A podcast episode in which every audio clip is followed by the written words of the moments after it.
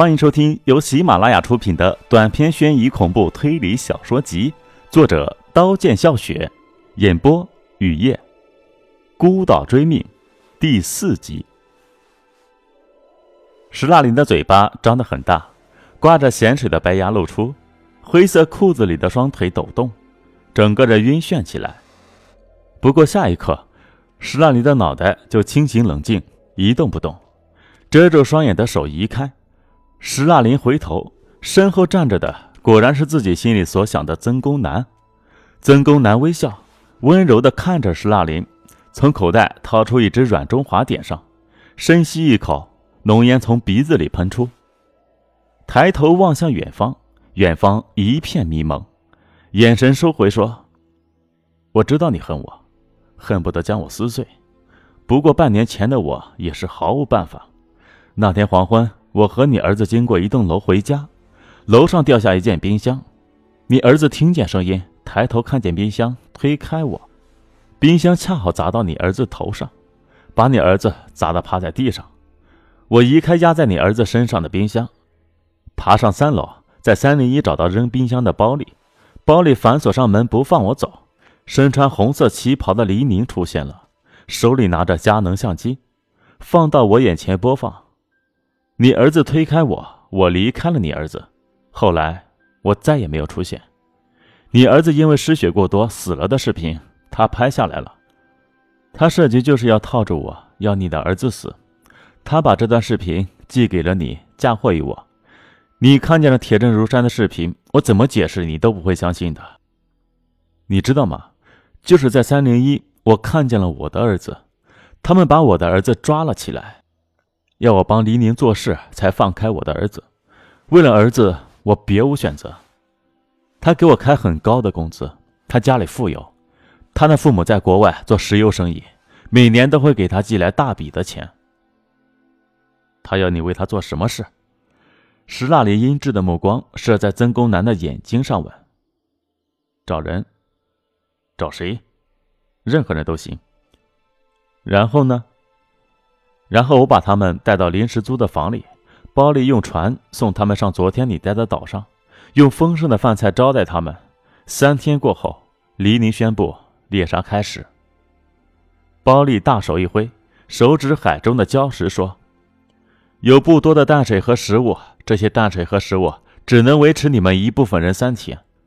花草树木都撒了毒，谁能坚持到最后，就能得到五十万元的现金奖励。”不过期限没有到之前，任何人都不能离开这里。如果离开，话音落，包利举起枪，扣动扳机，子弹冲出枪洞，呼啸而去，击中礁石上正在摆放食品的工作人员。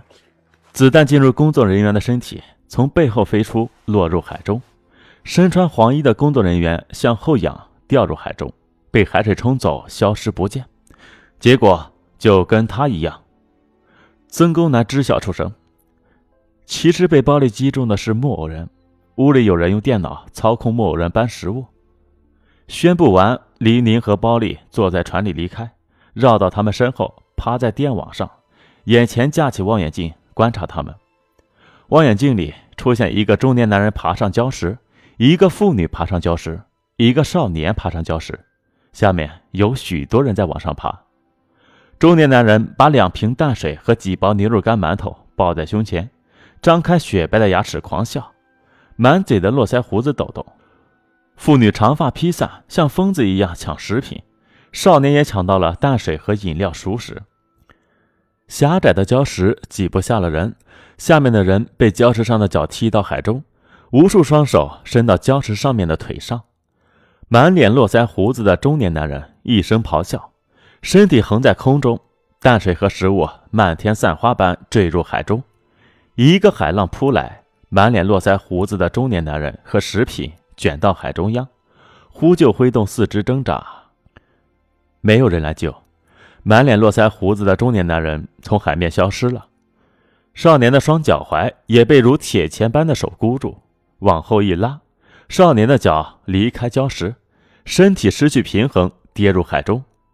跌入海中，喝了无数口海水，扑腾手脚，双脚被什么东西抓住，怎么蹬也无法挣脱。钻进水中看，看见了一个怪物，吓得失去知觉。醒了过来，发现自己躺在一间屋的地上，周围的人面孔都熟悉，满脸络腮胡子的中年男人，疯狂抢食物的妇女，甩甩头，终于知道了在海中看见的怪物是什么了，是一个带着吸氧罐的人，也已明白，黎宁宣布的猎杀只是一个游戏，岛上的花草树叶没有毒，他们把大家当猴子一样耍了一遍，让人的自私贪婪暴露在阳光下。礁石周围没有人后，黎宁的双眼离开望远镜，发出满足的笑声，离开铁网。看着黎宁美丽的背影消失，包丽的心里升起深仇。他不懂，实在是不懂这个女人，花了很多时间和精力，就是为了看他们争夺食物。他知道，人之初性本善，善是经不起考验的。可是为了他，他为什么要甘愿缩短自己的人生？甚至愿意丢掉自我，成为他的影子，这也是源于爱，源于一种自己也说不清道不明的爱。记得第一次在青石砖的街上见到黎宁，就觉得自己的这一生再也走不出黎宁的生活。迈开脚步走到挤满人的屋里，告诉他们奖励是没有的，不过每一位参与的人都能够得到补偿。工作人员给每个人发了一个红包。红包里面的钱，已经足够买下礁石上面的几倍食物。有人已经打开红包，抽出一叠百元大钞，先还惶恐的表情，立马爬满疯狂的惊喜。午后聚餐，饭菜丰盛。聚餐完，把他们送上船，送上岸，用车送到郊区。到了郊区，他们都知道了回家的路。阮中华烟已经吸完，烟蒂扔在地上。曾公南用脚踏灭，两人边说边一起下石阶，在郊区分开。石腊林出现在学校，学校平静，洛南的父母没有来闹事。教室里的洛南安静的看书，仿佛什么都没有发生过。校长办公室，康达拍着石腊林的肩，半秃顶泛着油光，整张脸皱如蜘蛛网，奸笑着说：“这件事情你处理得很好。”这个月给你奖励一百块钱。家里，石腊林的思绪飘着康达的脸，脸被拉长呈四方形，邪恶无比，支离破碎，恐怖爬满全身，双手抱头，冷静下来，扭曲的脸浮出寒冷的光。郊区杂草丛生，目送石腊林消失，曾公南走上通往黎宁临时住所的路，没有回头，也没有后悔。知道放走石腊林的后果。一间雪白的屋，一排米色的窗帘，米色的窗帘前站着身穿白色旗袍、端着咖啡杯的黎宁。黎宁张开如雪的双唇，喝了一口拿铁咖啡，转过了脸，妩媚的眼神射在包丽强壮的身上，包丽脸上的肌肉颤抖。这么说，你说的是真的？黎宁冷冷的问。是的，小姐。你下去吧，挥挥手，包丽退出房间，门被关上。黎宁的目光落在关了的门上，心里飘来阳光，知道包丽没有骗自己。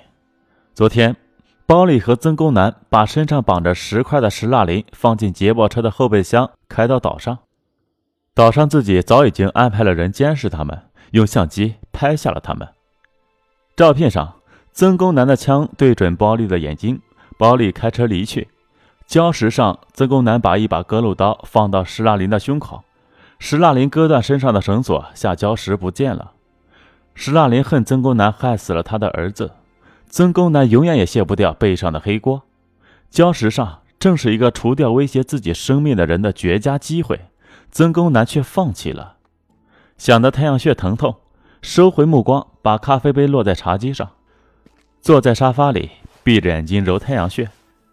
一种不安总是在身体的血液里流淌，因不安睁开眼睛，睁开了眼睛就看见面前站着的曾公南。